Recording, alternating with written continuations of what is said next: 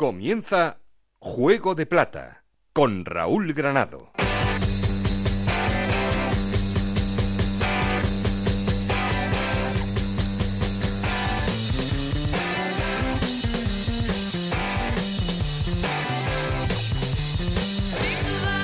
¿Qué tal? Muy buenas, bienvenidos a Juego de Plata, el podcast de Onda Cero en el que os contamos todo lo que pasa en la Liga 1-2-3.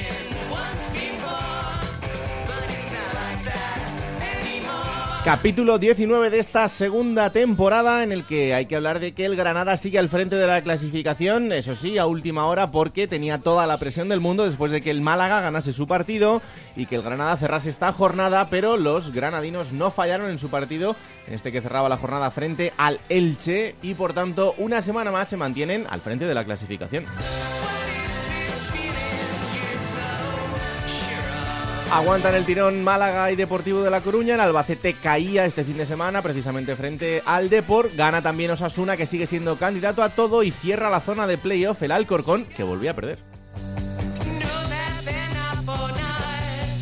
Y por abajo una semana más, problemas para el Extremadura, el Reus, el Córdoba y el Nastic, que sigue siendo el colista y hay que hablar otra nueva semana de los problemas en el Reus eh, y de su futuro próximo. Bastante incierto, la verdad, después de salvar a última hora otro nuevo match ball con una supuesta venta a un grupo inversor americano con dos dueños en un comunicado surrealista escrito íntegramente en inglés y eh, con un protagonista detrás de todo esto, el máximo accionista, Joan Olivé, que es el culpable de que el Reus a día de hoy esté en la situación que está, con una deuda de 5 millones de euros, con cuatro mensualidades adeudadas a trabajadores y cuerpo técnico, con una mensualidad adeudada a la plantilla después de que la liga se haya tenido que hacer cargo de tres mensualidades ya atrasadas en este arranque de temporada, es decir, que esto sigue siendo de locos y que el futuro sigue siendo muy complicado. Este fin de semana el Reus ya no ha jugado frente a la Unión Deportiva Las Palmas y este próximo fin de semana tampoco va a jugar frente al Albacete Así que atentos estaremos.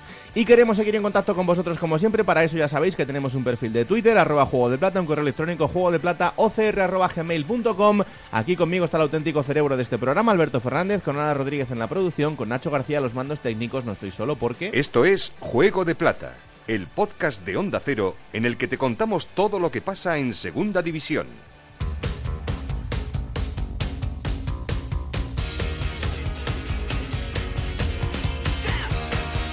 Y como siempre arrancamos poniendo en orden resultados y clasificación después de esta jornada 22. Ana Rodríguez, ¿qué tal? Muy buenas. Muy buenas, jornada 22 en la Liga 1-2-3 que arrancaba con el empate a cero entre el Almería y el Cádiz, empate a dos entre el Rayo Majadahonda y el Zaragoza, 3-2 victoria del Numancia ante el Córdoba, 2-1 remontaba el Málaga ante el Lugo, 2-0 victoria de Sasuna ante Mallorca, 2-0 también ganaba el Sporting de Gijón ante el Alcorcón, 2-0 también victoria del Deportivo ante el Albacete y un nuevo 2-0 la victoria del Tenerife ante el Nastic de Tarragona 0-2 ganaba el Oviedo al Extremadura y 2-1 en el último partido la victoria del Granada ante el Elche. Con estos resultados el Granada sigue líder con 43 puntos, con 42 segundo es el Málaga, los dos en puestos de ascenso directo. Deportivo de La Coruña con 39, los mismos que tiene el Albacete.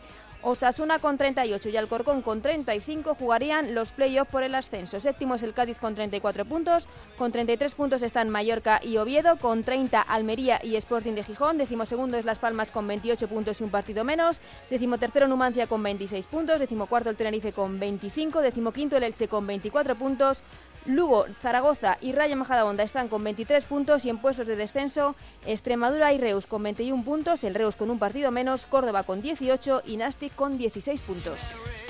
Ha dado la cosa complicada ahí, ese empate con el Rayo Majadahonda del Zaragoza era un rival directo.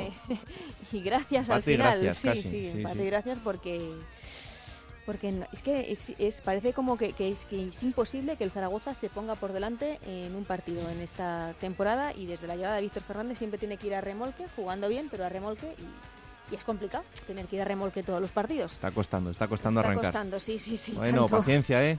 Ahí es lo que nos agarramos. Ánimo. El Zaragoza en situación complicada. Luego vamos a estar allí con Rafa Feliz para que nos cuente la última hora del conjunto Maño. Pero ahora, como siempre, lo que hacemos es irnos a nuestro laboratorio particular.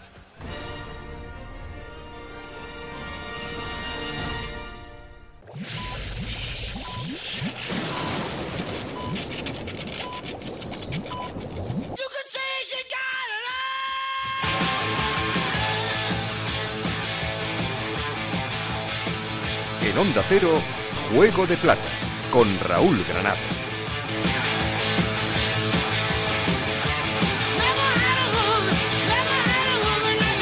Y saludamos a nuestro analista de cabecera, el gran Enrique Martín Monreal. Hola Enrique, ¿qué tal? Muy buenas. Hola, muy buenas. Bueno, pues eh, aquí otra semana más para analizar lo que ha pasado en la categoría. Y este fin de semana, no sé qué sensaciones te ha dejado esa, esa derrota frente al, Tenerife en, el partido de tu equipo del Nastic, que, bueno, quizá, no sé, eh, se han visto cosas eh, mejores, pero quizá no fue el mejor partido de los últimos.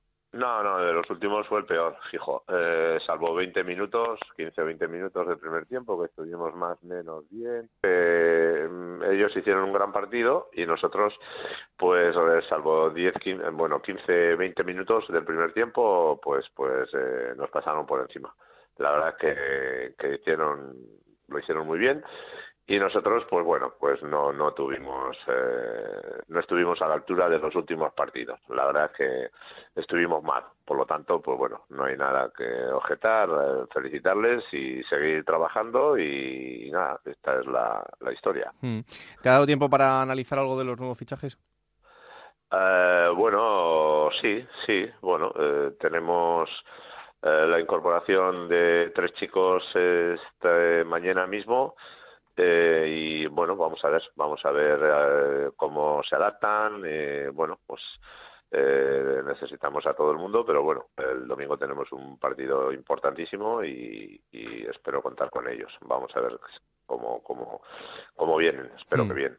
Em, bueno, no sé, tiempo ahora para que, para que me cuentes, pero eh, Abdel Barrada, por ejemplo, es un futbolista que, que, tenía unas expectativas increíbles, que aquí le conocemos de su etapa en el, en el Getafe, luego es verdad que le perdimos un poquito la pista, pero este jugador en su etapa inicial era un jugador con, con mucho descaro y que os puede venir muy bien. Sí, sí, yo le conozco también desde el Getafe B, le he seguido toda la trayectoria, luego también pasó por el Olympique de Marsella, en fin. Eh, y es un chaval relativamente joven, creo que tiene 29 años. Eh, bueno, eh, el otro día estuvimos con él y ya estos días ha entrenado. Tiene que coger mm, la línea, la forma pero bueno, yo creo que no le va a costar mucho y es un jugador muy interesante y eh, bueno, por lo que le comenté para él también es una oportunidad, seguro que nos va a ayudar y para él el volver a mostrarse otra vez aquí en el fútbol español, pues creo que, que le va a venir también fenomenal, ¿no? Así mm. que vamos a ver si nos viene a todos bien. No, desde luego que sí, se hará un, gran refuerzo estando a, su nivel, porque como decimos, eh, es, un, es un futbolista que, que tiene muy claro eh, cómo hacer las cosas y, desde luego que centrado pues es una, es una gran baza. Em, ha sido una jornada un poco rara, sobre todo en la jornada de los partidos del domingo, eh, porque pasó una cosa curiosa, y es que todos los partidos terminaron 2-0 o 0-2, se dio el, mismo resultado. Em, no sé, yo creo que estamos entrando en una fase en la que hay equipos y sobre todo por los momentos en los partidos en los que empiezas a pensar, bueno, em, voy a intentar no cometer muchos errores porque si me descuelgo de, en la parte en la que estoy, ya voy a tener algún problema para engancharme. Entramos en esa fase, ¿no? En la que eh, todo empieza a ser decisivo y, y, queda muchísimo por delante. Sí, pero bueno, cada vez se aprieta más todo y todo el mundo toma mm, más precauciones quizás que en la primera vuelta.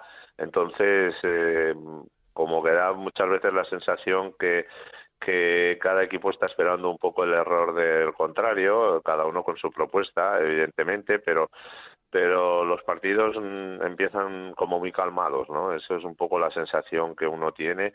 Bueno, Pamplona Osasuna metió enseguidita un gol y bueno, y, y, y, enderezó, bueno, y fue fue bastante, no voy a decir cómodo porque cómodo no hay nada, pero pero bueno, eh, decimos Osasuna sigue su su, su pasito y, cada vez más asentado ahí, ¿no?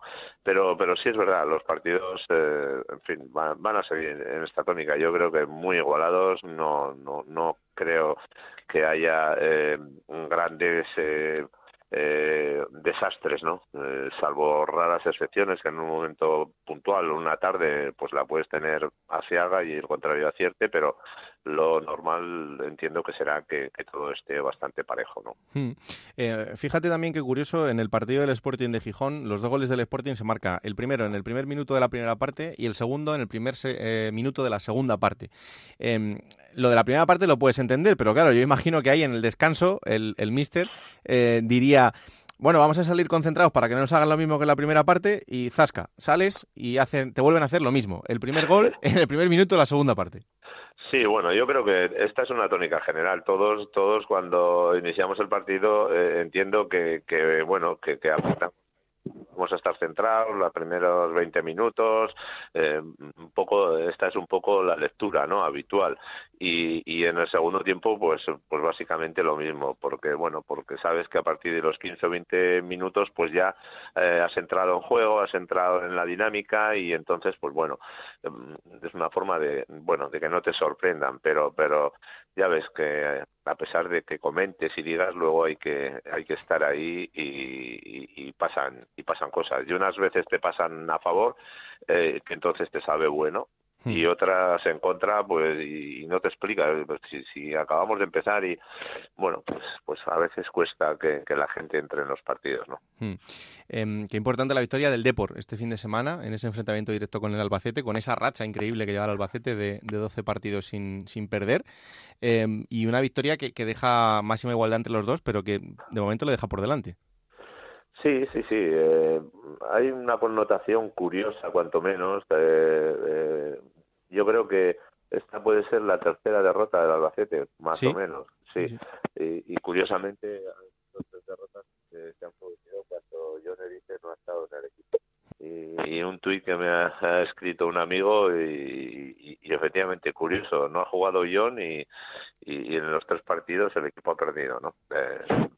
Eh, eh, para mí también John es un jugador eh, con experiencia y que cuando no está, pues, eh, o cuando no estaba, cuando nos tocaba a nosotros, pues, pues se notaba, ¿no? Lo conozco desde los 18 años y sé que es un hombre que, que sabe muy bien leer los partidos y, y, sabe tener a la gente metida durante los 90 minutos. Por eso, bueno, pues es curioso, ¿no? El otro día debatíamos, eh, durante el fin de semana, eh, los equipos en los que los líderes están en el césped, porque hay dos, tres jugadores que son los líderes del equipo y que saben eh, cómo tirar de las riendas del equipo, tanto en lo bueno como en lo malo, y cuando en los equipos también los, los líderes están en el, en el banquillo, que son los entrenadores, que eso también, también pasa, pero cuando un equipo depende de un futbolista que está habitualmente en el campo, como estamos hablando ahora en el caso de John y no está, eh, ahí parece que a veces eh, es, un poco que lo que están acostumbrados a ver en su compañero cuando no le tienen ahí, dicen, ay va, ¿y ahora qué pasa? Sí, sí, es que, bueno, yo de este, este chico, de este jugador, puedo hablar con propiedad porque lo tuve ya en una Promesas con 18 años eh, y, desde entonces, eh, bueno, pues ahí se vio eh, desde juveniles en Osasuna que tenía una personalidad fuera de, lo común para su edad, ¿no? ha seguido potenciándola, ha seguido increciendo y, y luego es un jugador que en el campo eh, aunque esté mirando al frente, sabe cómo eh, está lo que tiene detrás, ¿sabes? O sea, es, está pendiente de todo, eh, organiza, es como, como un entrenador en campo, ¿no? Como hablábamos de Guardiola en su momento y hmm. todo aquello, pues, pues es, es la extensión, entiendo yo, del míster en, en, en el campo. Y, y, entonces son jugadores que que bueno que cuando tienes un tipo así pues evidentemente eh, estás bastante más tranquilo que cuando no percibes esa ese liderazgo no hmm. Para el entrenador también es más fácil, ¿no? Imagino, sobre todo cuando, cuando tienes que dejarles eh, cosas muy concretas, muy claras, y sobre todo durante momentos del partido en el que no se te pueden escapar ni el más mínimo detalle, tener un futbolista así que sea tu prolongación en el césped te ayuda mucho, ¿no?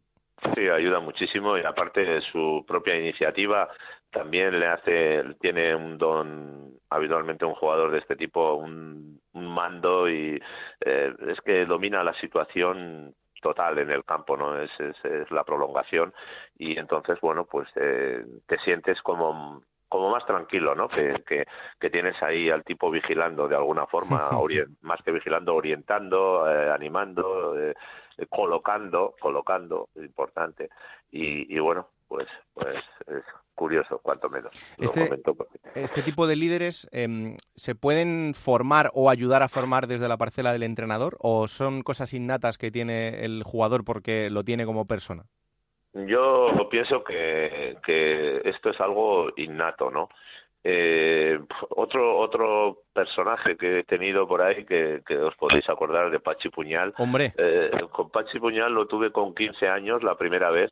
Eh, había en el equipo tres chicos de 18 años, cuatro, y uno de ellos era el capitán, ¿no? Por, por edad en aquel momento. Pero mm. al mes, al mes, eh, automáticamente, eh, bueno, mm, le, le, le, quité eh, eh, la capitanía a uno de, de, los más veteranos en aquel momento y se la puse a, Pachi, ¿no? Ya, ya se veía una personalidad, eh, bueno, pues como muy, muy grande, ¿no? Con 15 años. Yo creo que esto se va, se va, va creciendo, pero mm, yo creo que los chicos ya desde pequeños se ven con esa personalidad. Con 14, 15 años tú ya percibes quién, quién tiene esa propiedad, ¿no?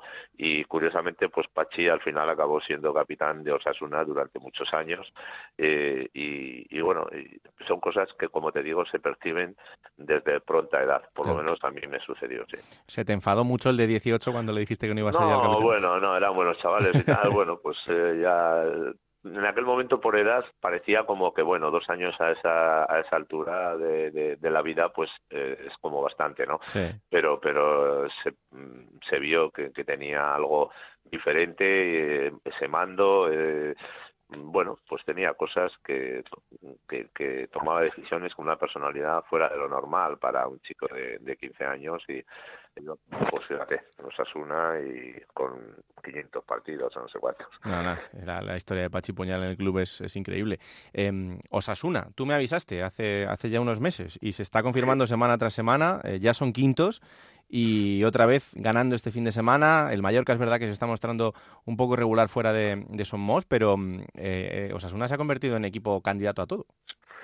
Sí, ya dijimos que estaba ahí en muchos momentos a rebufo, eh, fuera no enganchaba, en casa ganaba y bueno, ahí estaba, ahí estaba y paulatinamente ha ido creciendo y está pues avanzando con mucha propiedad, por lo tanto eh, yo creo que es un aspirante al ascenso directo, pero con, con muchos galones. Eh, no lo digo por ser osasunista, ¿no? Lo digo por, por el trayecto que, que están llevando y cómo lo están llevando a mí me hace eh, suponer que, que, puede ser un serio aspirante al ascenso directo. Esto es muy largo, pero con la propiedad que están marchando en esta temporada, pues eh, intuyo que, que estarán ahí peleando el ascenso directo, sí. Sí, sí, desde luego los resultados eh, así lo, lo, indican, perdiendo muy poquitos partidos y ganando casi todo, empatando poco, eso siempre es, es garantía de estar arriba y, lo está demostrando en estos últimos mes y medio, dos meses de,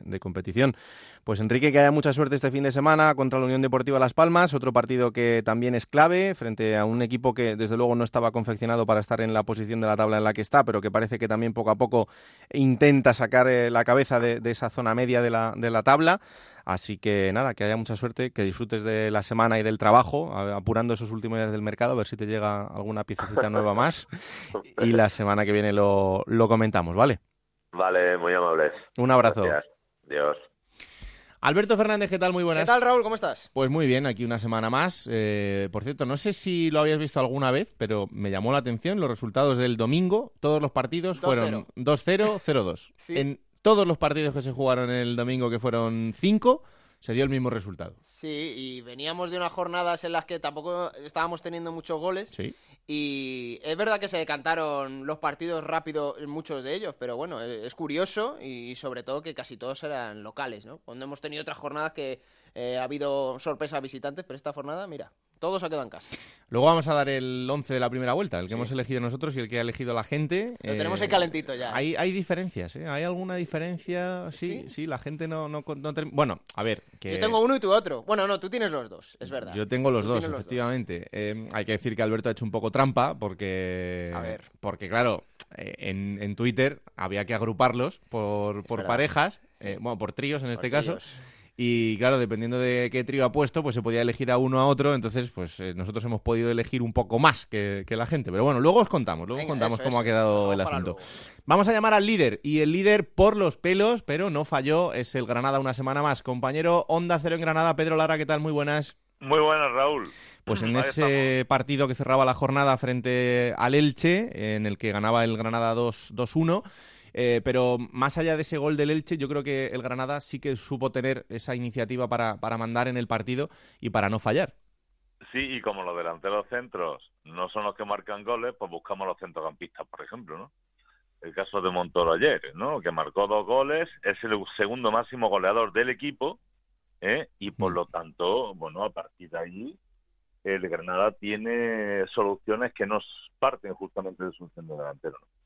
Hizo un partido fantástico, mm, se retiró lesionado, vamos a ver hasta dónde llega la lesión, porque tiene un problema de cuádriceps, tenía también un problema de hombro, eh, vio lo que sería la seguramente la quinta tarjeta amarilla, vamos a ver si hay un no recurso para el próximo partido, y el Granada, bueno, pues tuvo la pegada en la primera parte que dejó prácticamente el partido resuelto. Sabéis que con la en segunda división prácticamente sentencia en un partido, por norma casi general, y a partir de ahí el Elche lo tuvo muy difícil, a pesar de que sigue brillando una estrella que se llama Soricaba, Hmm, el de Guinea. Conakry, que hizo ayer sobre todo, hizo un partido en general, tuvo en jaque él solito a toda la defensa de Granada, eh, colocó al nivel de principiante a Bernardo Cruz, ¿eh? y bueno, pegó un balón al palo, le hicieron el penalti, increíble lo de este jugador, ¿no? creo que el Elche tiene un, un gran valor, tiene un gran patrimonio de futuro. Pero a partir de ahí, bueno, el Granada, la pegada, una ma- mejor definición, sobre todo una, una mayor calidad, esa llegada en oleadas, ¿no? La primera parte lo decía en la rueda de prensa Pacheta, este Granada te pasa por encima en un momento determinado, a pesar de eso, Elche hizo un gran partido. Y posiblemente en un momento determinado, haciendo balance justo de lo que fue el encuentro, mereciera algo más, ¿no? El Granada también se queja de un posible penalti a Álvaro Badilla en la primera parte, pero bueno, en general yo creo que a pesar del frío, de la noche toledana que vimos ayer en. Granada, vimos en general un buen partido. Pues eh, después de ese partido, el míster del Granada, Diego Martínez, pasaba por los micrófonos de Onda Cero en el transistor con José Ramón de la Morena. Y esta era la reflexión que hacía Diego a respuesta de, a pregunta de José Ramón sobre la presión que tiene este equipo por el ascenso. Diego, ¿piensas que si no en- quedas en el ascenso directo ya sería un fracaso? Honestamente no, No. porque nosotros es que no pensamos en la clasificación. Es decir, nosotros eh, hemos pasado un verano muy duro, un verano que hemos tenido que, por nuestras circunstancias económicas, pues no, no hemos podido contar con jugadores que nos gustaría habernos quedado. Hemos tenido que ir al mercado. De las siete incorporaciones, cuatro venían de descenso, por eso también pudimos pues, pues poder captarlos.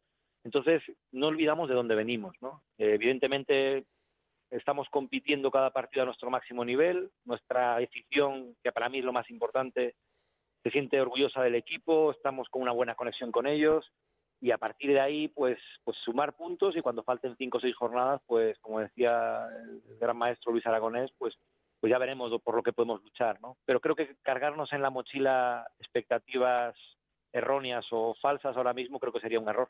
Sí, pero ahora, si pudieras mm, volver hacia atrás, ¿retocarías mucho el equipo? O a lo mejor dices, mm, si es que he atinado. Hombre, yo creo que es, es verdad que el equipo está a muy buen nivel y, y que el, el rendimiento colectivo está siendo bueno e individualmente también.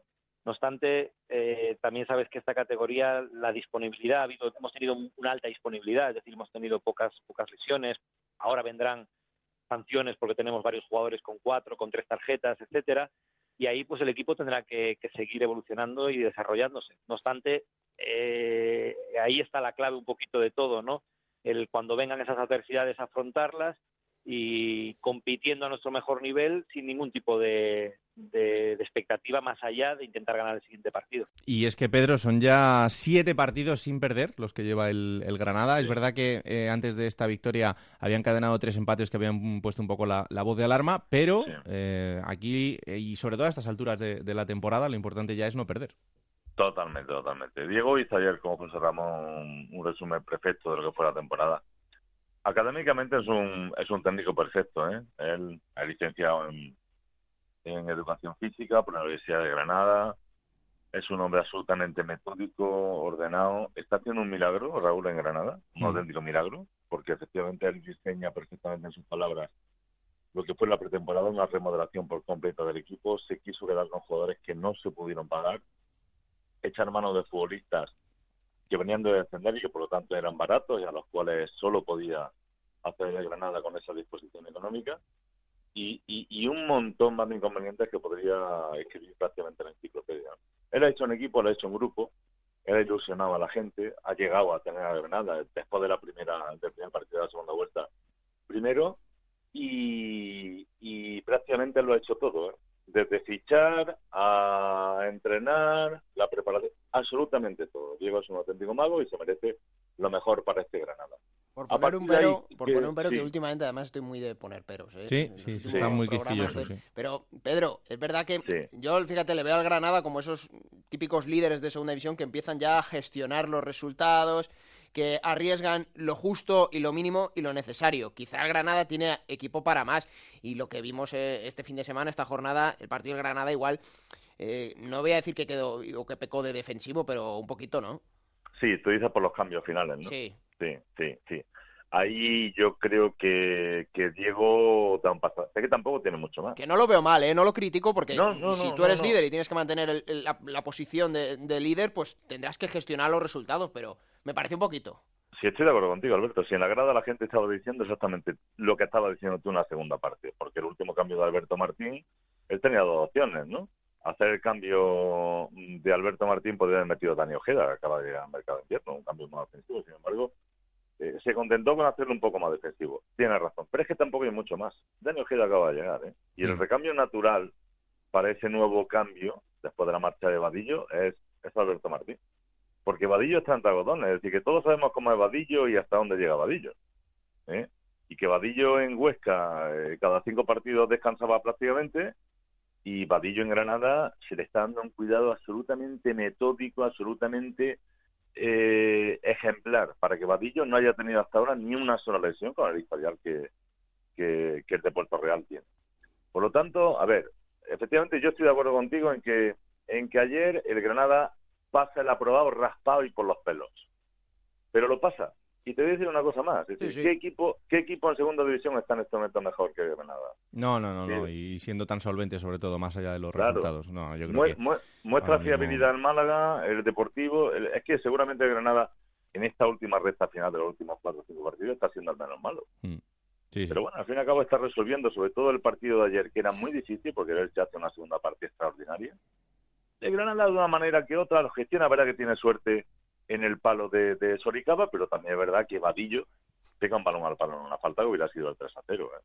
Es decir, que el Granada sigue teniendo, sigue teniendo mucha pólvora. Cuando encuentra su momento de inspiración en el juego, pasa por, lo decía Pacheta, es decir, es verdad que nosotros hemos merecido posiblemente más en la segunda parte, pero en la primera mitad el equipo está eh, está pasado por encima de un Granada que cuando se inspira, ¿eh? pues está bien, está muy bien. En este caso, pues pues mostró grandes formas volvió a mostrar grandes formas fundamentalmente en la primera parte. Bueno, pues eh, este fin de semana le toca recibir al Extremadura, eh, rival de la zona baja de la clasificación, pero que tampoco será nada fácil, así que eh, veremos qué hace el, Granada este fin de semana y lo contamos la semana que viene. Gracias, Pedro. Muy bien, gracias. Un, abrazo. muy fuerte. casi lideresa. Y ojo porque estuvo ahí durante un día que, que, lo fue, pero al final como terminó ganando el Granada, pues el Málaga este fin de semana vuelve a ser segundo, a pesar de esa victoria 2-1 frente al Lugo. Onda cero en Málaga, Isabel Sánchez, ¿qué tal? Muy buenas. ¿Qué tal? Qué bonito domingo he tenido, ¿eh? ¿Eh? Lo rozaste ahí un poquito. bueno, ya, pero era previsible que el, ganara, que el Granada ganara ganar ayer como, como hizo, pero bueno, ¿eh? en esa segunda posición que al final es prácticamente lo mismo, ¿no? que es el ascenso directo, que es lo que todos queremos. Hmm, y además en otro partido bastante solvente del, del Málaga, que yo creo que es eh, la buena noticia, porque había tenido hace un par de jornadas ahí un tropiezo que, que bueno, eh, también mostraba un poco la irregularidad en estos últimos partidos, pero estas dos victorias otra vez le colocan eh, como candidato a todo. Y ojito con Blanco Lechuk, ¿no?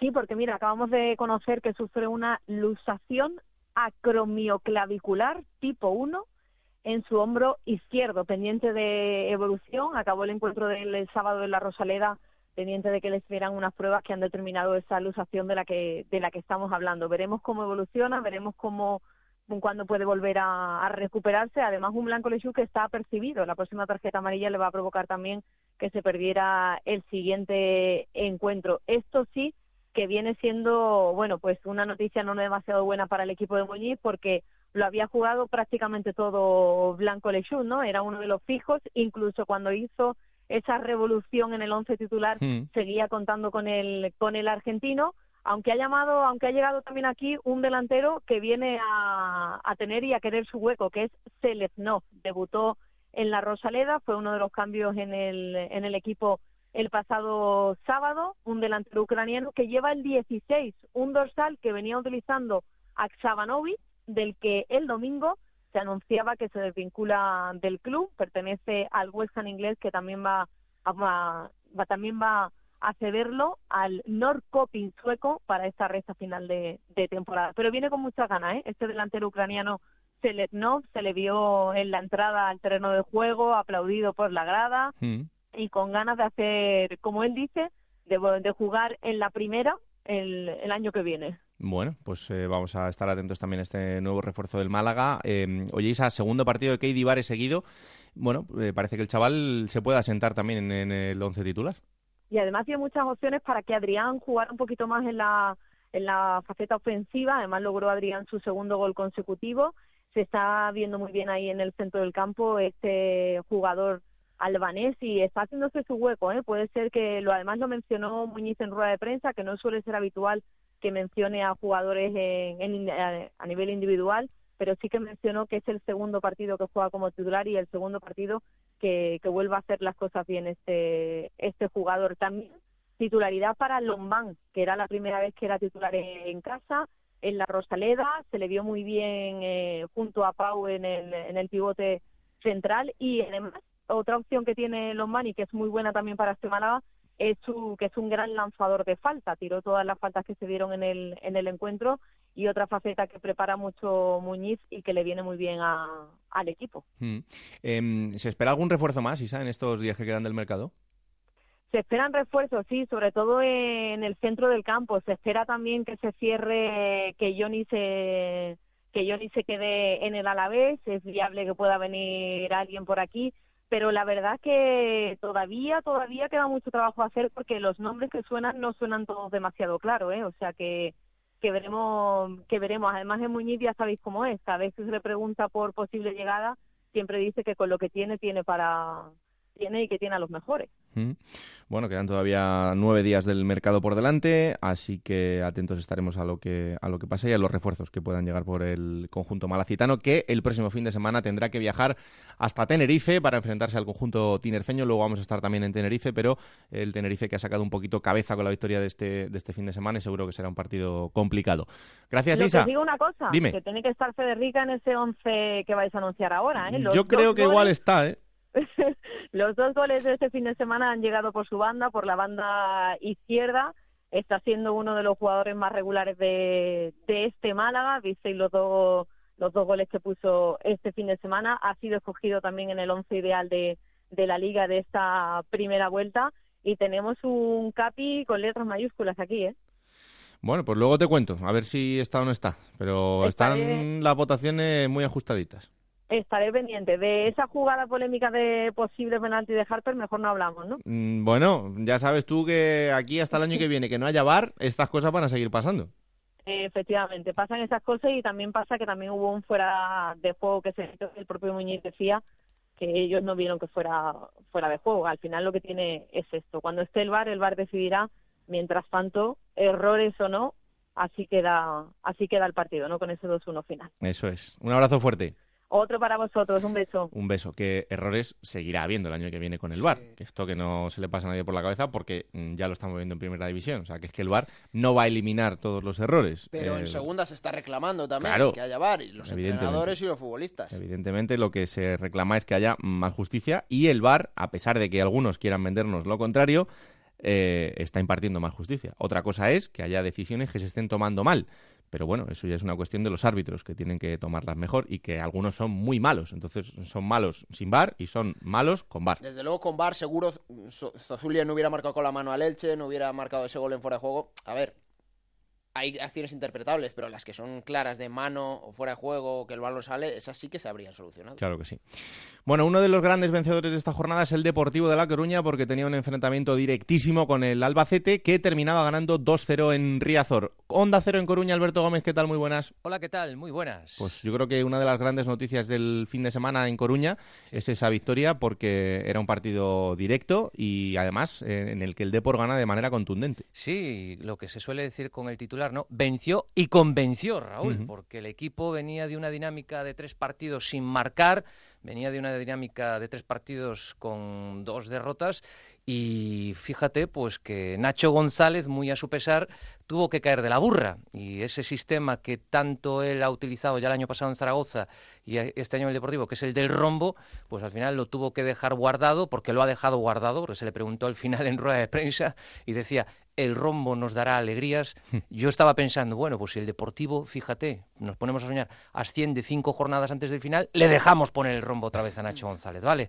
es que si no, no lo veo yo muy claro, no lo veo yo muy claro, porque el otro día apostó por los extremos con Fede Cartavia en el extremo derecho, Borja Valle en el izquierdo, y sobre todo, desde mi punto de vista, pues fueron las asociaciones, las asociaciones, las sociedades que se hicieron, pues fijaros, eh, Fede Cartavia con David Simón, David Simón se pasó prácticamente todo el partido al lado del palo de córner, pero no de la portería del Deportivo, sino de la del Albacete, subía muchísimo, obtuvo la ayuda a la hora de defender, también por ahí apareció Despósito, que fue uno de los más destacados, por aquí le quiere bastante la afición, jugador que viene pues desde abajo, desde el Fabril, y en el otro lado que vamos a decir, Borja Valle, caballo, que para mí firma un partidazo, sorprendió un poco que apostara por él Nacho González cuando Saúl García venía siendo el lateral izquierdo titular, pero hizo un gran partido este jugador salmantino criado en la cantera del Real Madrid y a ellos les ayudó hasta Vicente Gómez, que a lo mejor no fue el que más brilló porque venía de unos partidos en los que había perdido incluso el puesto en el equipo titular, pero para mí el otro día recuperó la confianza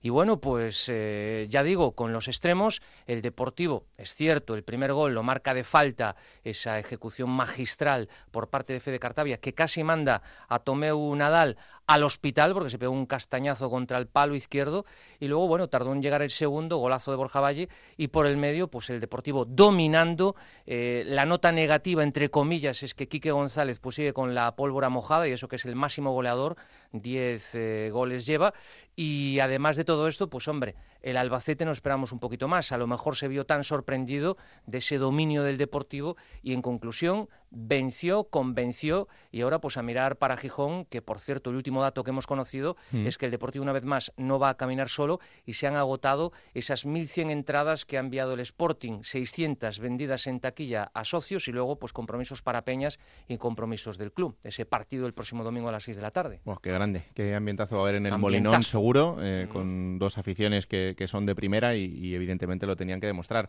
Eh, oye Alberto, un detalle que me llamaba la atención esta semana, una entrevista de Nacho González con los compañeros de La Voz de Galicia, hablando de Carlas Gil, en la que directamente dice que no le preocupa la situación, que si se quiere ir, que se vaya cuanto antes y ya está, que cuando un jugador está valorando irse, que no le preocupa. Eh, bueno, mm, esto que está haciendo Carles Gil ahora es lo mismo que hizo Nacho González la temporada pasada mientras era entrenador del Zaragoza. Ni más, ni menos, ni menos, ni más, querido Raúl. Lo que pasa es que, bueno, pues a lo mejor a, Nacho aquí mm, ni siquiera se le ha preguntado sobre ese particular, ¿verdad? Y se le ha consentido, pues, esta circunstancia, ¿no? Las críticas, efectivamente, me decía Rafa Feliz, oye, pero ¿cómo dice este hombre esto? Si el año pasado, entonces, cuando él firma con el Deportivo, ¿por qué no dijo, ahí os quedáis, Zaragoza, aunque sea contra la eliminatoria contra el Numancia? Y yo estoy pensando en el Deportivo. Pero bueno, ya ves cómo va el asunto, Raúl. Es más, Raúl, yo te digo una cosa. Eh, Nacho González le, habrá dicho a Carles Gil, decídete ya para salir. Unai López, ven pa' aquí, no te vayas para Vallecas, ¿eh? Porque... ahí está complicado el tema. Yo creo que pues Unai terminará quedándose en Bilbao porque su deseo es solo salir al Rayo. El Athletic no le va a dejar y por tanto yo creo que Unai no, no va a salir. Pero bueno, quedan todavía unos días por delante. A ver, en cuanto a Carles Gil, a ver, porque esto ya lleva más de una semana, eh, la oferta potente llegaba desde Boston, de Estados Unidos, Carles ha estado pensando mucho, Carles estaba esperando a ver si aparecía algo por aquí más cerca, me cuentan que ha tenido más ofertas, eh, Rusia, e incluso voy a dar un nombre de un equipo por el que otra vez ya lo intentó, porque Rufeta apuesta mucho por él, el español. Vale, mm, Carles va a ver si hay posibilidades en España. Hmm. Eh, ¿Qué sucede? Que bueno, eh, Carles en su día no costó mucho al Deportivo, bueno, no costó mucho, casi fueron dos millones de euros de traspaso.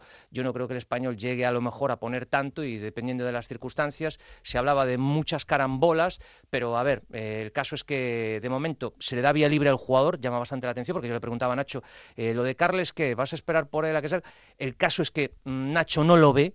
Si mm. se queda, pues se quedará y evidentemente tendrá que ayudar y por eso pues están esperando a que se concrete eso y que si sale Carles sí van a, traer jugador. Unai, como tú bien apuntaste, es la prioridad, pero bueno, en este impasse estamos, se vendía que si se va a acelerar o no, bueno, porque también circunstancias la de Alventosa, ¿eh? Mm. que estamos esperando todavía que se concrete lo suyo con Japón, me dicen que hay un tema burocrático, pero bueno, Alventosa ya se desvinculó del Nastic y por lo demás, pues nada más, porque ya visteis que Gerard Valentín el otro día, pues rumbo a a, Lugo. Así se está moviendo más o menos ahora mismo el Deportivo, que está más ocupado y preocupado, y lo vuelvo a decir, con el filial, que el otro día con esa derrota en el mini derby en Barreiro ante el Celta se hundió más que ayer concretaba la llegada de un lateral izquierdo desde el Melilla y a ver, a ver qué nos depara este mercado en cuanto al primer equipo. Hay que darle la pelotita a un tal Jonathan Montiel, que está ahí en el Fabril, y mm. si se la dan a ese, pues eh, la cosa ay, irá Ay, ay, ay, Raúl, está el tema muy malito, muy malito, muy Alma, alma, que hace falta mucha alma. Por cierto, evidentemente habláis del equipo de la primera vuelta, el ideal.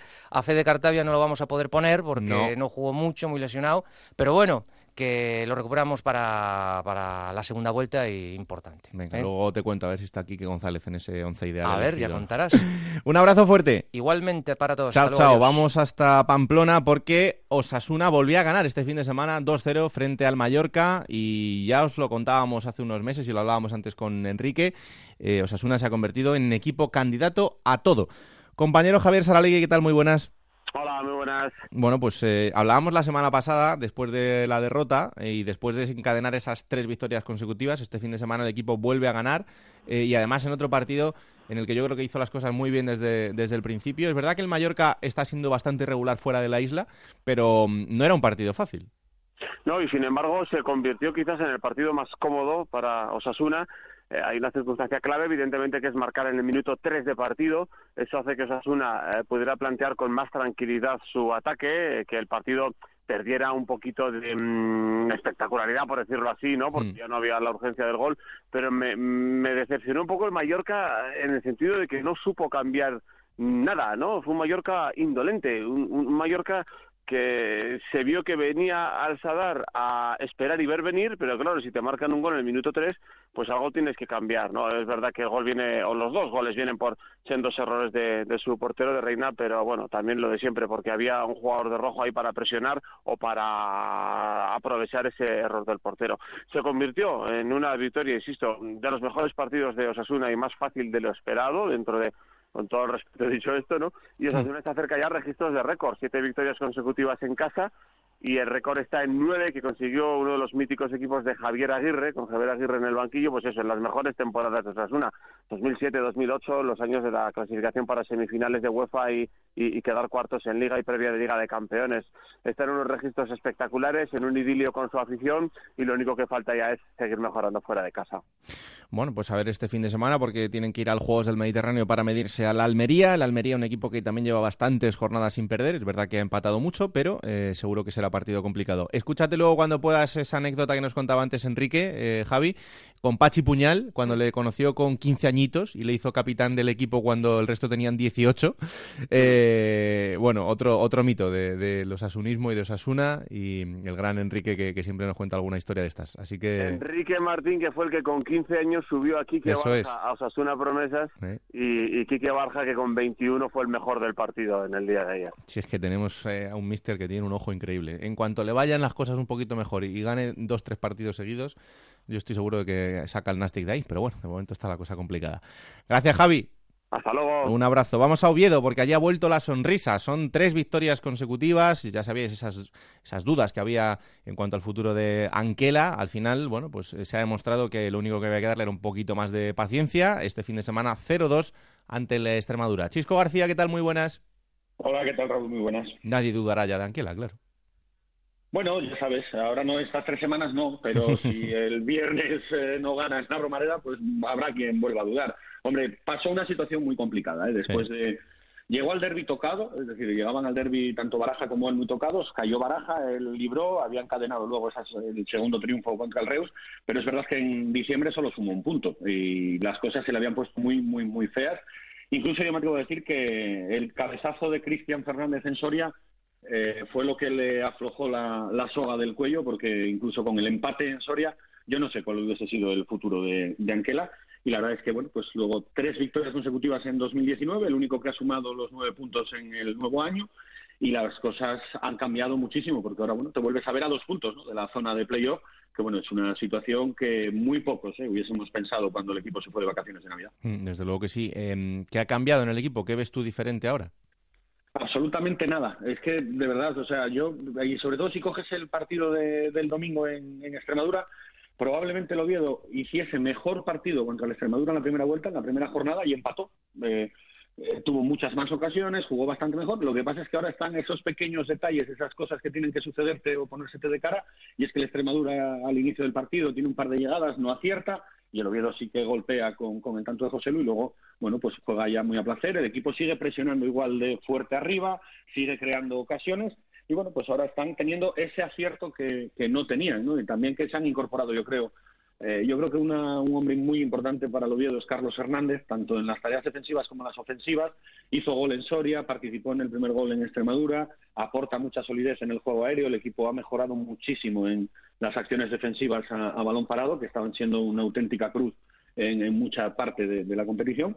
Y son esos, son pequeños detalles y yo creo que tiene todavía más mérito lo, que está haciendo ahora mismo el Oviedo, porque, por ejemplo, en Extremadura viajó con, con, seis bajas, y seis bajas muy importantes, porque entre ellas hay que contar la de Saúl Berjón, la de Juan Forlín, Ibrahima Valdé, eh, Omar Ramos, son jugadores que, están llamados a tener peso en, en el equipo. Y bueno, la verdad es que ahora mismo tenemos así una sonrisa de medio lado pintada aquí en Oviedo, a la espera de lo que pase el viernes en la Romareda, porque bueno, hay que recordar ¿eh? que el mayor batacazo, uno de los grandes disgustos del año fue el partido de la primera vuelta con ese 0-4 en el Tartiere del, Zaragoza. Fíjate que yo creo que el Oviedo, igual Chisco me lleva a la contraria, pero creo que está donde tiene que estar, porque muchas veces vemos como la clasificación es injusta por lo que refleja de algunos equipos. Yo creo que el Oviedo está situado en la posición que le corresponde, porque es que, no sé, Chisco es un equipo que se engancha al playoff, se cae, está otra vez rondando los puestos de playoff es que a lo mejor esta plantilla del Real Oviedo no tiene para mucho más. Ojo, luego ya en un playoff, si te metes ahí es una eliminatoria, puede pasar cualquier cosa, pero en una liga regular,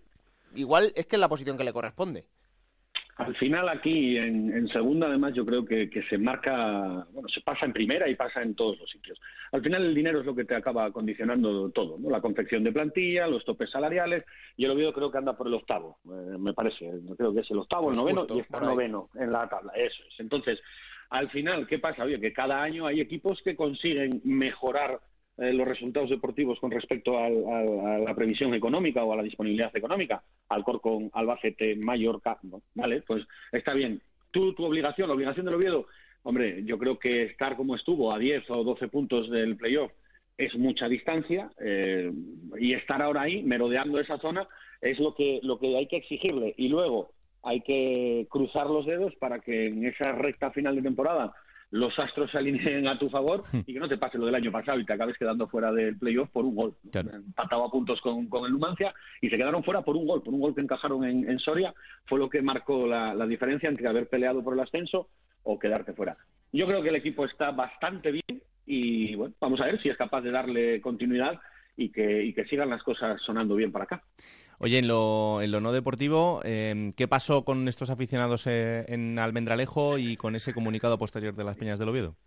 Eh, aquí yo creo que funciona un poco de entre todos la mataron y ella sola se murió. Bueno, pues yo creo que ha habido responsabilidad por todas las partes. Eh, yo creo que estaba bien organizado el viaje, que se había tramitado todo como, como exige la liga, que se habían enviado los nombres, pero por la información que tengo, una vez eh, llegado a Almendralejo, ahí sí que debió de haber algún tipo de, bueno, pues de choque o de enfrentamiento entre la forma de retirar las entradas, que si las cogían solo una persona y las repartía, que si las tenían que recoger cada uno de manera individual. De hecho, parte de, los aficionados que viajaban en ese autobús sí pudieron retirar su entrada y accedieron al terreno, al, campo, y otros se, se, quedaron fuera.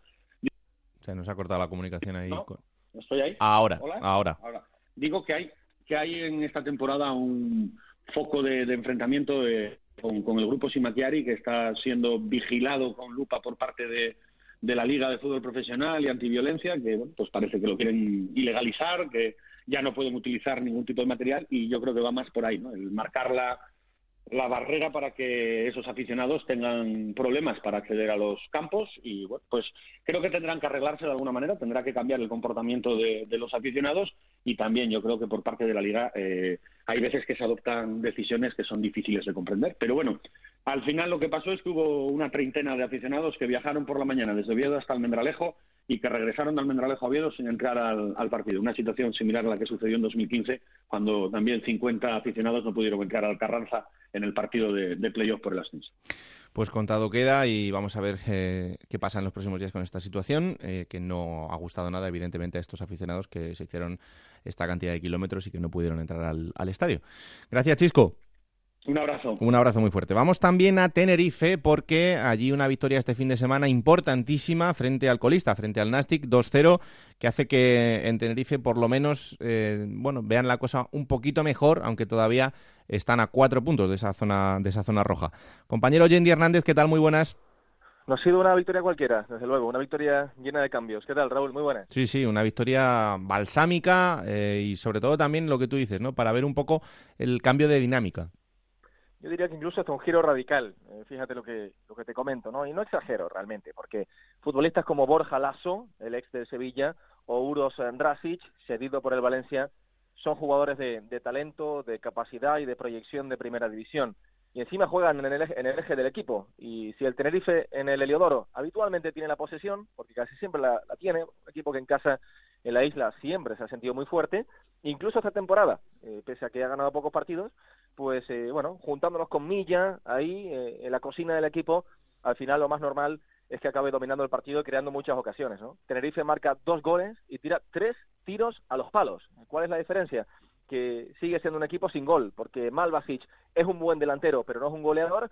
Eh, Suso marcaba de cabeza un buen gol, el primero, pero tampoco habitualmente en las últimas temporadas eh, presenta buenas cifras goleadoras, aporta otras muchas cosas al equipo, eso sí, el capitán, y, a partir de ahí, bueno, un Tenerife diferente, un Tenerife que arrolló, que por momentos estuve viendo las estadísticas y alcanzó el 80% de la posesión de la pelota, 75-80%, que en segundo es muy poco habitual, donde los partidos suelen ser tremendamente igualados, como, como sabes, y, muy buenas sensaciones con los fichajes nuevos. ¿eh? El Heliodoro salió contento, encantado, cierto que es un partido pero es objetivo decir que vimos otro Tenerife completamente diferente, con mucha más solvencia en el campo, con mucha más seguridad en sí mismo, e insisto, con, dos jugadores como Uros Rasic y Borja Lasso, que hacen mejor a los que ya estaban.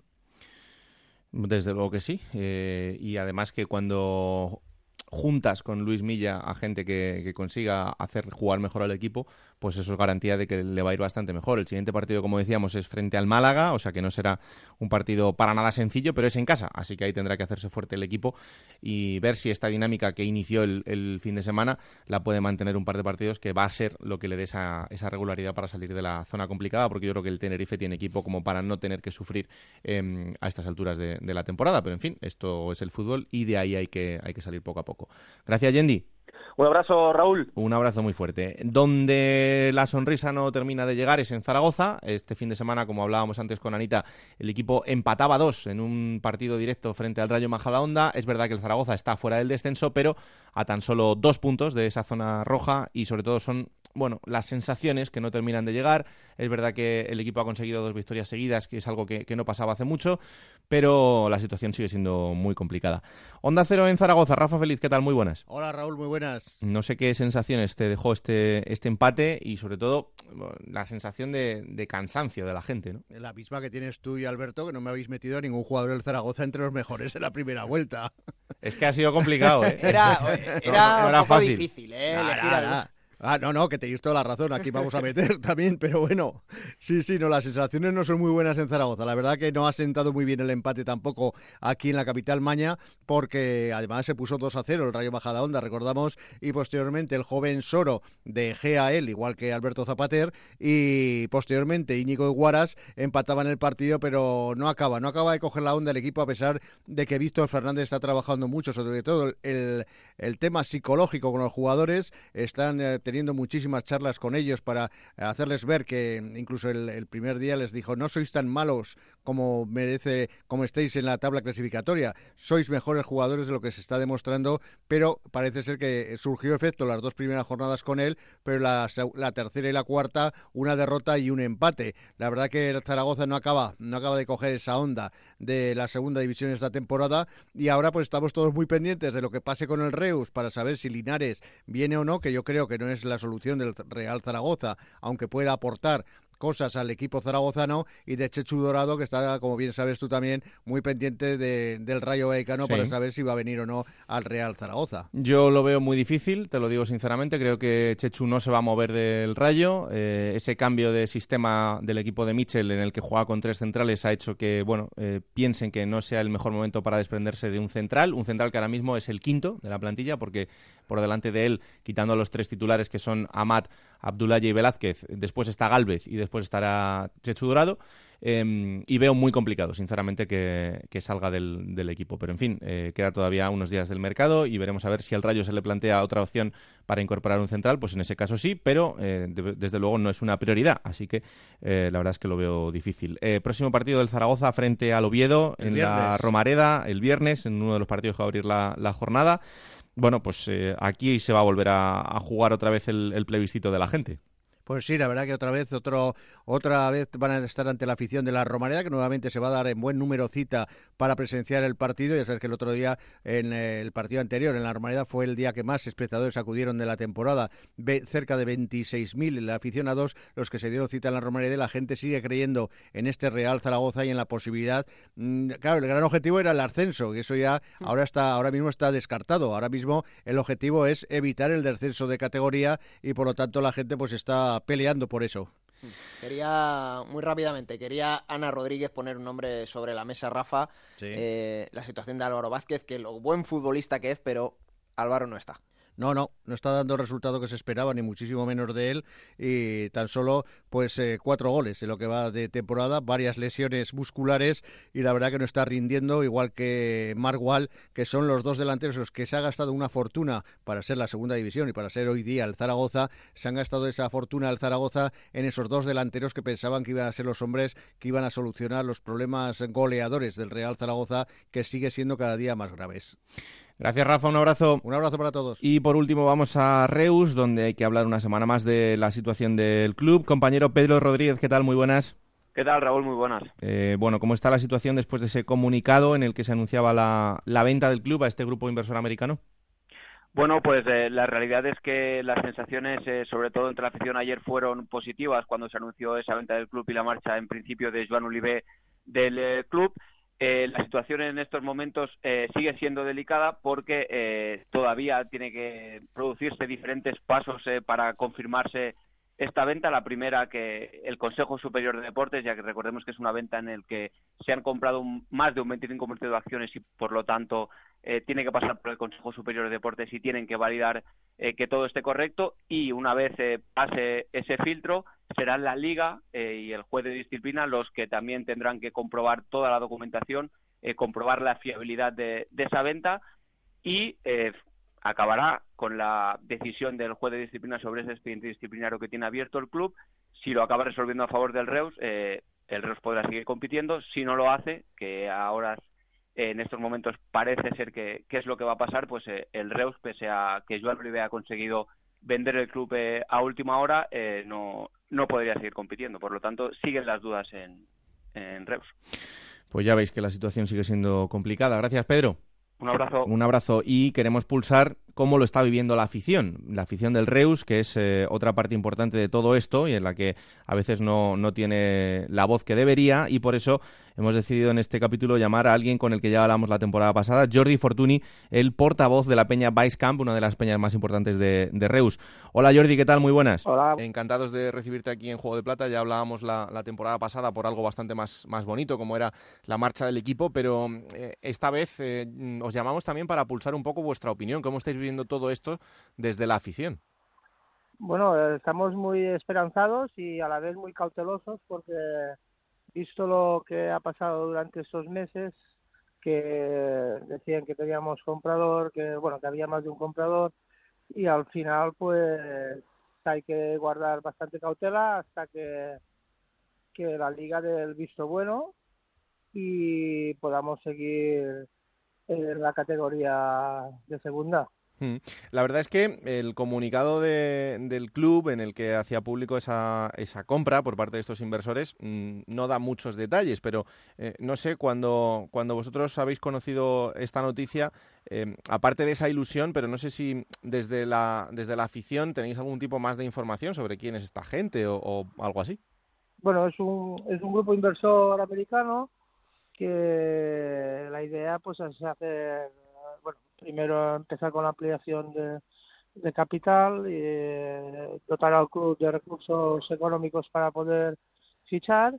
Y yo según tengo entendido a medio plazo pues quisieran pues hacer un centro comercial alrededor del campo, hacer un campo de 18.000 espectadores. Mm, ¿Esto nos ha sorprendido cuando, cuando habéis leído el comunicado de repente decir, joder, nosotros que más o menos somos 2.000, 2.100 en los partidos, de repente tener un estadio de 18.000 para alguien que acaba de llegar? No sé. Bueno, yo creo que al, ser un grupo, un grupo inversor americano, creo que no solo la finalidad del campo no solo será para jugar a fútbol entonces, eh, pienso yo de que querrán pues hacer que sea más polivalente, que se pueda usar para otras para otras actividades, creo yo, ¿eh? Hmm. Eso es lo que lo que pienso. Eh, no sé también eh, cuál ha sido un poco, desde que empezaron todos estos problemas, eh, vuestra comunicación con, alguien como Joan Oliver, que es el que al final ha, llevado toda esta situación. No sé si realmente, em, porque nosotros lo que percibimos siempre desde, desde Madrid es un poco el, hermetismo de, de Oliver y el no querer hablar con los medios de comunicación. No sé vosotros desde allí cómo habéis vivido todo esto. Bueno, es una persona que no, no quiere saber la opinión de nadie. Eh, es propietario, quiere decir, es, es el que manda pero se ha cerrado en banda tanto con la ciudad, con la afición, con todo el mundo. Él ha hecho lo que ha creído conveniente y, estamos muy alegres de su marcha. Eh, es, la, es la primera y la última vez que nos ha hecho razón, eh, que nos ha dado, nos ha escuchado y se ha vendido un club y se marchará. Porque a vosotros como afición eh, nunca os ha recibido para alguna reunión o para hablar con él sobre todo este, este asunto, ¿no? Nunca, nunca, nunca ha querido saber nada de, las peñas. Nosotros reclamábamos la oficialidad de las peñas presentes porque somos unas, unas peñas que vamos al campo a animar y a, y a estar con el equipo y, él nunca ha querido oficializar el tema Peñas. con el grave prejuicio que al no ser Peña oficial no podemos pertenecer a Aficiones Unidas hmm. y, poder beneficiarnos de, todas las ventajas que comporta estar en esta en esta organización, sí, que al final es tan, bonita y tan lo que os da lo que os da derecho pues eh, al cupo de entradas al ser recibido en los estadios igual que la afición visitante de cualquier otro club etcétera etcétera. Sí, em, y, eh, también hay el caso que lo que quisiera exponer que es una pequeñez no pero nosotros teníamos un, tifón gigante de 35 metros cuadrados para animar al equipo cuando salía al campo y desapareció. Desapareció nosotros nos pusimos en contacto con el club y decían que no sabían lo que había pasado y que lo repondrían y que nos darían el dinero para poder sustituirlo. Hmm. Eh, eran 500 euros que valía el tifón. Y siempre a partir de la conversación esta siempre nos han dado largas y no han querido saber nada. Es una pequeñez, pero, sí, pero que todo suma. mucho de, de, estas personas. Claro, no, no, estaban pagando a la gente como para encima daros a vosotros 500 euros. Vosotros, vosotros sí habéis tenido la, la, humanidad de hacer una colecta antes de un partido para, para todos esos trabajadores, porque al final eh, hablamos mucho de los jugadores y ellos son los protagonistas eh, en los partidos, pero en ese club hay más gente, hay un cuerpo técnico y hay unos trabajadores que están detrás en el club, pues desde el jardinero hasta el señor que, que abre el campo, hasta el señor que limpia la ropa y las botas que llevan sin cobrar más de cuatro meses. Em, esa es la otra cara de toda esta historia, ¿no? Sí, eh, la, verdad es que es muy triste porque son gente que lo han dado todo por el club y lo siguen dando, puede no cobrar. Eh, son cuatro meses, cuatro meses es, dinero para una para una familia normal. Eh, la Peña Red Black es una de las peñas del Reus, junto con Mark Wilson, que es un aficionado irlandés del Reus que suele viajar bastante aquí, aquí, aquí a Reus, a ver los partidos, pues integraron la campaña esta de, recogida de, dinero para, para intentar ayudar en lo poco que se pueda, porque estamos hablando de cantidades muy grandes. Y entonces, en, nada, en 48 horas recogieron 4.000 euros. Hmm. Nuestra peña también aportó un granito de arena y entre todos, pues, que repito que es es muy poco dinero para la deuda que hay con los trabajadores. pero, ya es bastante más de lo que han hecho desde el club. Era el detalle y que le cayera la cara al señor Oliver de que la afición tenga de poner dinero para, para pagar a los trabajadores cuando el club es de él y él manda y hace y deshace. Hmm. Deportivamente, Jordi, poco se le puede decir, tanto a los jugadores como al cuerpo técnico, porque bueno, eh, el objetivo sigue siendo la, permanencia y, ese objetivo deportivo no es nada descabellado, pero poco se les puede reprochar, ¿no? No, no, al revés, son todos los jugadores, tanto los que se han ido como los que están aún en el club, eh, durante muchos meses lo han dado todo, con un futuro incierto porque no sabían lo que, les, lo que pasaría y hay algunos que han decidido marchar y se les tiene que, agradecer todo el trabajo hecho y desearles muchísima suerte. Hmm. Y los que se han quedado, pues arroparlos y ir al campo, animarlos y a siempre en Monreus.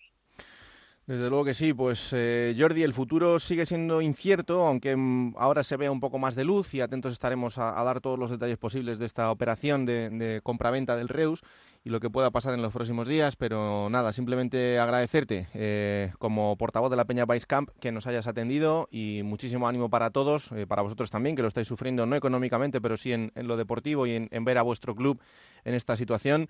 Así que mucho ánimo y estaremos muy atentos, ¿vale? Vale, pues estamos a vuestra disposición para lo que calga y, muchas gracias por, por darnos voz en este asunto.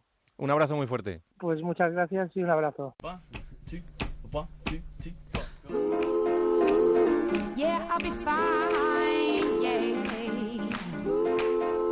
Bueno, ahora en un ratito os damos el 11, pero vamos con el resto de noticias que me he dejado por ahí, que seguro que son muchas, que nos trae como siempre el gran Sergio Herrero. Hola Sergio, ¿qué tal? Muy buenas. Muy buenas, Raúl. Pues todo tuyo. Pues hoy hablamos de fichajes, y es que a falta de nueve días para que se cierre el mercado, pues los equipos de segunda se siguen reforzando. Sí.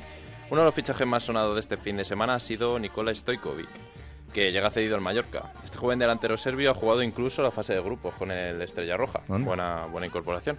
Por otro lado, el Albacete cierra su primer fichaje con la incorporación de Álvaro Peña, centrocampista que era titular en Alcorcón. Mm. Y ojo a este intercambio entre equipos que tienen aspiraciones parecidas, porque luego puede cantar la balanza. No ha sido esto muy habitual, Alberto. Eh, no sé, era un jugador que ha tenido su momento importante en Alcorcón. Es verdad que los últimos partidos ya no tanto. Vamos a ver, Álvaro Peña acababa contrato. Eh, el Alcorcón sabía que no iba a renovar y antes que, se marchara gratis en junio ha preferido sacar ahora algo de dinero. No ha sido mucho, pero el jugador no quería seguir en Santo Domingo y la situación es esa, no hay, no hay otra, pero es que era uno de los hombres más importantes para Parralo y de los con más talento de la plantilla, seguro. Eh, otra llegada más, en este caso en el Almería, Sergio. Sí, es que se han hecho con la cesión de, de Mirovic, delantero procedente del Alavés. Luego, por su parte, contará con Tony Martínez, que viene cedido del West Ham, para ver si arreglan sus problemas con el gol, que es la peor campaña del Lugo de cara a portería. Por otro lado, Las Palmas tiene prácticamente hecho el fichaje de Aitami, que saldrá gratis del Córdoba, y es que el Mister Canario ha dicho que, le encantaría contar con el central. Bueno, y para acabar, ¿os acordáis del hermano de Pogba? Sí, hablábamos la semana pasada con Monserrate de esa posibilidad que tenía con el Elche. Pues nada, al final, tras entrenar con ellos y tener visto bueno del equipo técnico, no va a poder ser porque cobra demasiado Florentín Poma para los ilicitanos. Vaya, hombre. aquí ya sabes que el control económico es la cosa... serán eh, altas. Eh, es que el apellido ya, eso ya manda mucho y claro, esto es lo que hay. Encima las cosas en Elche en lo económico están muy, muy medidas por todo lo que ha pasado en las últimas temporadas, así que bueno, habrá que esperar otra ocasión. Vamos a jugar un poquito, Nacho, ¿te parece? En Onda Cero, la Liga Juego de Plata Hamel, el primer campeonato oficial de Juego de Plata en Futmundo.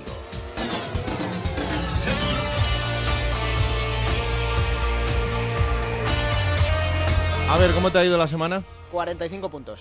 45, bueno, yo he hecho 53. Voy, mejorando. Eh, y eso que hice un cambio radical hace dos jornadas, ¿eh? yo creo que me cargué media plantilla y empecé a remontar, pero evidentemente no estoy a los niveles a los que debería estar. No, no, no. Tengo plantilla para más. Ni tú ni yo, pero bueno. ¿Cómo le ha ido a, los oyentes?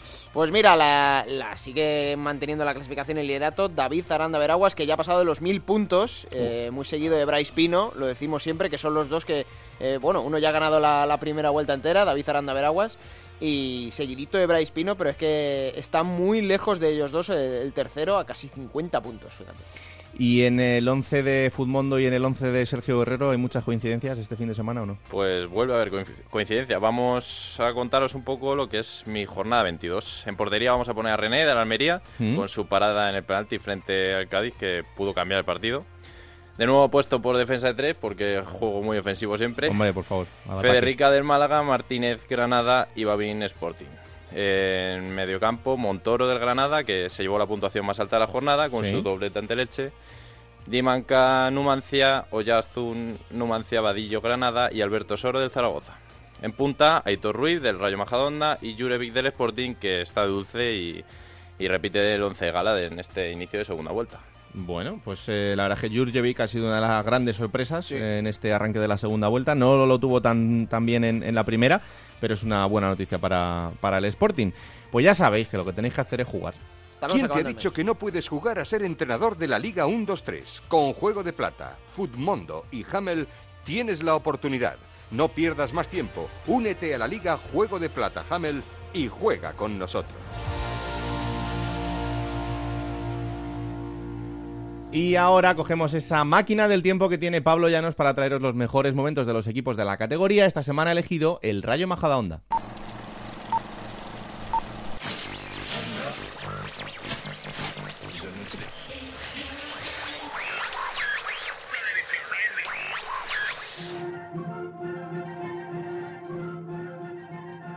27 de mayo del año 2018. España sigue marcada por las tensiones sociales que ha generado el proceso independentista. Esta situación se le une la moción de censura que ha presentado Pedro Sánchez contra el gobierno de Mariano Rajoy. El Real Madrid acaba de conquistar su decimotercera Copa de Europa y la tercera seguida, y Camila Cabello es líder de las listas musicales con su canción Never Be the Same. Sin embargo, en una pequeña localidad del norte de Madrid, la actualidad pasa por otro camino. A mediodía en Majadahonda se juega el partido de vuelta de la eliminatoria que enfrenta al Cartagena y al Rayo Majadahonda. El equipo que gane esta eliminatoria jugará en segunda división la temporada que viene. En el Cerro del Espino está todo preparado para el partido. Los madrileños han ido de menos a más esta temporada terminando líderes de su grupo y por su parte el Cartagena hizo lo propio acabando líder también. En el partido de ida los murcianos derrotaron por dos goles a uno a los majariegos. El Rayo Majadahonda podía ascender por primera vez a la Liga 1-2-3. Para este duelo, Antonio Iriondo eligió a Basilio en portería, Andújar, Juan Cruz, Óscar, Jorge García, Vicente, Coto, Ayub, Dani Martínez, Carlitos y De Frutos enfrente. El Cartagena con Pau Torres en la meta, Óscar Ramírez, Jesús Álvaro, Moisés, Michel Zabaco, Joshua Mejía, Rubén Cruz, Chavero, Akeche, Cordero y Aitor Rubial. La primera parte del partido era intensa, los locales buscaban el gol, que les diese la clasificación mientras el Cartagena esperaba atrás con una gran línea defensiva y un ejemplo de ese tipo de juego, aun con todo, los murcianos tuvieron la primera ocasión clara en un mano a mano que Rubén Cruz desperdiciaba, poco tardaba en responder de fruto para los locales.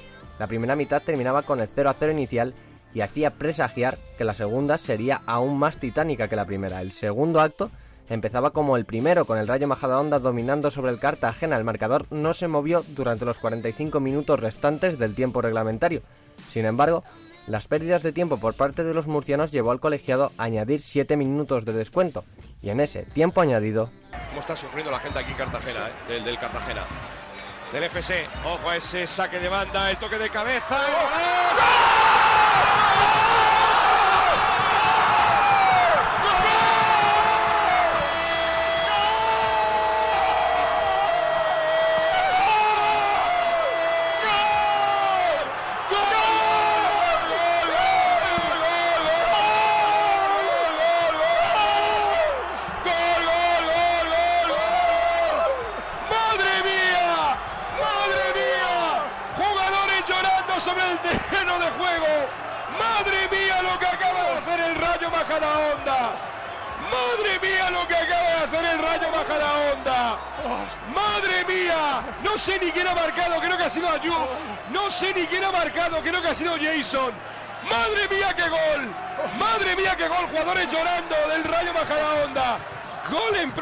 propia puerta del Cartagena, tremendo. El marcador no se movería más y los majariegos acababan de ascender a segunda división. Aquel gol de Carles Coto en el estadio de Cartagonova cobraba aún más importancia. Los de Iriondo ganaban la eliminatoria y lo demás, como se suele decir, es historia. Plata o plomo. Soy el fuego que Venga, todo tuyo. Vamos a ver, el plomo se lo voy a dar eh, muy a mi pesar, pero es que no levanta cabeza con el equipo Cristóbal Parralo, entrenador de la agrupación deportiva Alcorcón. Básicamente porque no le veo el espíritu que debería tener un entrenador en su puesto ahora mismo para darle la vuelta a la situación del equipo, porque ya no solo es que tenga malos resultados, es que ya vamos para un mes en el que el Alcorcón está jugando mal y siempre dice lo mismo, necesitamos una victoria, necesitamos una victoria para cambiar el rumbo, pero es que el juego del Alcorcón no mejora y Cristóbal Parralo reconduce esta situación o la gran primera vuelta que hizo va a quedar en agua de borrajas. ¿Y La Plata? La Plata, lo estaba diciendo antes eh, Sergio precisamente, Montoro. Ha sido un gran jugador este fin de semana, doblete, lleva haciendo una gran campaña, pero se lo voy a dar a Pape Diamancá, viejo conocido, jugador de Numancia, por las últimas tres jornadas que lleva, ya la derrota contra el Oviedo fue el mejor, este fin de semana ha vuelto a hacer un doblete, ha dado la victoria al Numancia y creo que es a esos jugadores a los que se puede agarrar el Numancia para seguir creciendo. Bueno, pues vamos a conocer ahora de la manera en la que solo sabe Gonzalo Palafox a un jugador nuevo de nuestra liga. En este caso ha elegido a Borja Lasso del Tenerife.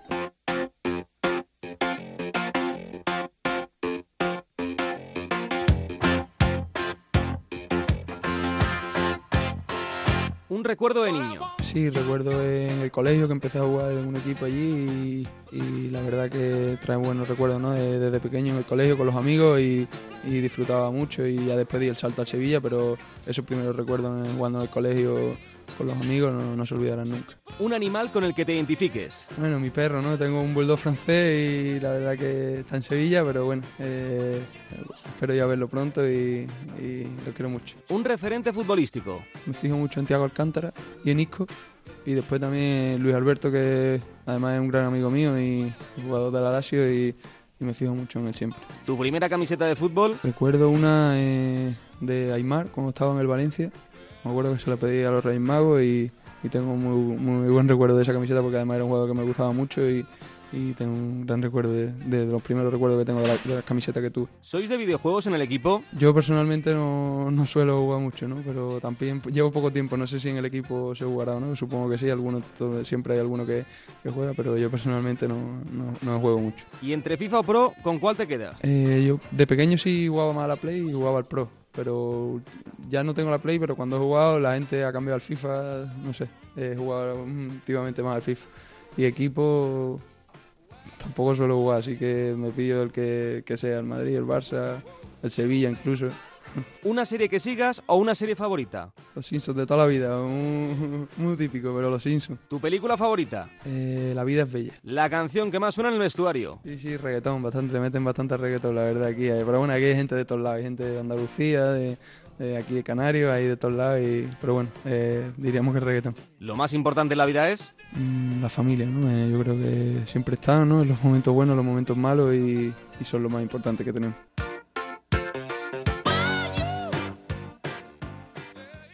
Venga, va, pues vamos a conocer ese 11 que habéis elegido vosotros y el que hemos elegido nosotros. Eh, os lo vamos a contar en un momentito.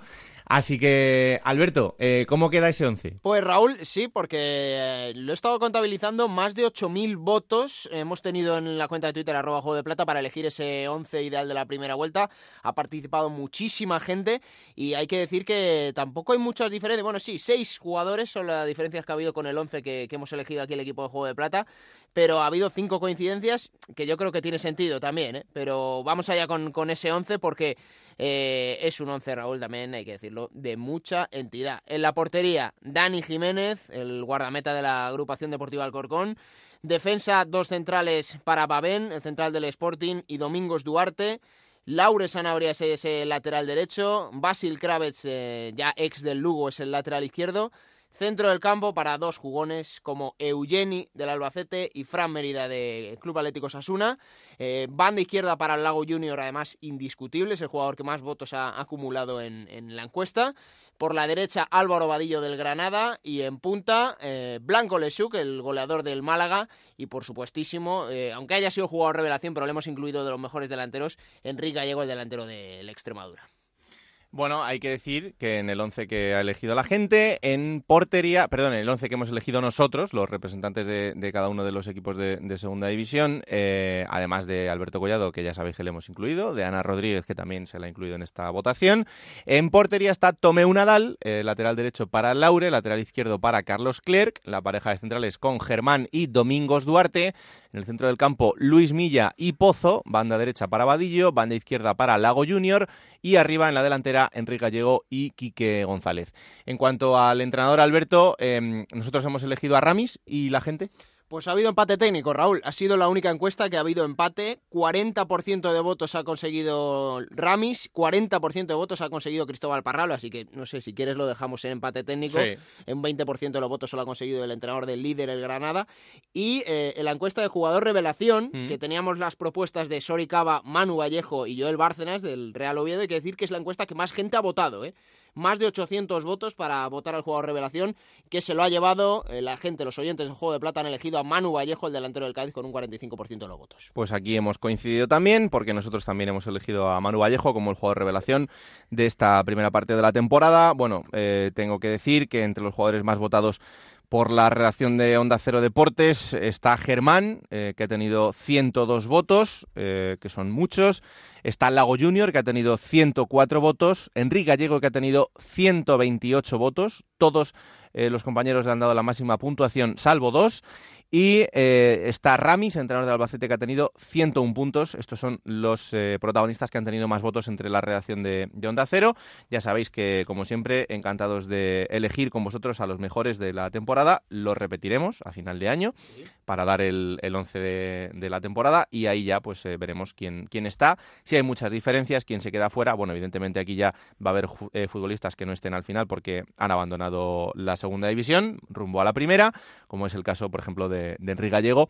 Pero bueno, esa, esa cifra de, de, 15 goles es una cifra importante, pero lo normal es que alguien la, supere. Así que nada, eh, tenéis toda la segunda vuelta para ir fijando en, los futbolistas que hay en la categoría y para elegir al final ese 11 del, del, año. Ya lo dijimos el otro día, Raúl, eh, se ha quedado mucha gente fuera, mucha gente buena, que nos lo están diciendo los oyentes por Twitter. ¿Dónde está Menganito? ¿Dónde está eh, Fulanito? es muy difícil elegir a tantos jugadores para nominar. Hemos tenido que hacer una criba de selección, como, como es evidente, y lo haremos para la segunda vuelta con el 11 ideal. Por cierto, esto tengo una duda yo, Raúl, hay que replantearlo, ¿no? Ahora ya no es el Pichichi Enrique Gallego, claro, ahora es Kike. Claro. Pero ¿y si nadie de aquí a final de temporada llega a esos 15 goles, qué pasa? Llegarán, pero oye, Bueno, pues en ese caso Enrique Gallego se quedará con esa cifra y con ese premio como Pichichi de la categoría, pero sí, lo normal es que de aquí al final alguien lo, supere y que aumente esa, esa, cifra. Bueno, pues en fin, este ha sido el 11 de la primera vuelta. Venga, vamos terminando. Lo siguiente, la próxima jornada.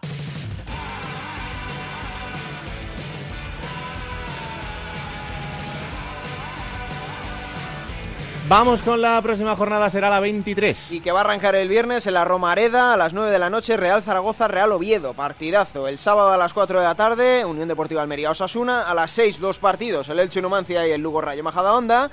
Para las 8 y media, otros dos encuentros. Cádiz-Mallorca, Tenerife-Málaga. Para el domingo a las 12 del mediodía en el Carlos Belmonte, Albacete-Reus. Vamos a ver si se juega.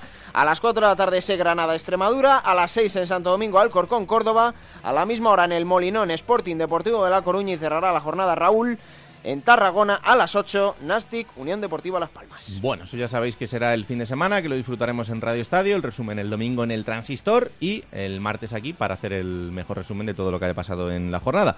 Pues hasta aquí este capítulo 19 de la segunda temporada de Juego de Plata, ya sabéis, disponible cada martes a partir de las 5 de la tarde en onda ondacero.es para que os lo descarguéis, lo disfrutéis y sobre todo le digáis a todo el mundo que existe este bendito programa que hacemos con tanto cariño. Que la radio os acompañe. Chao.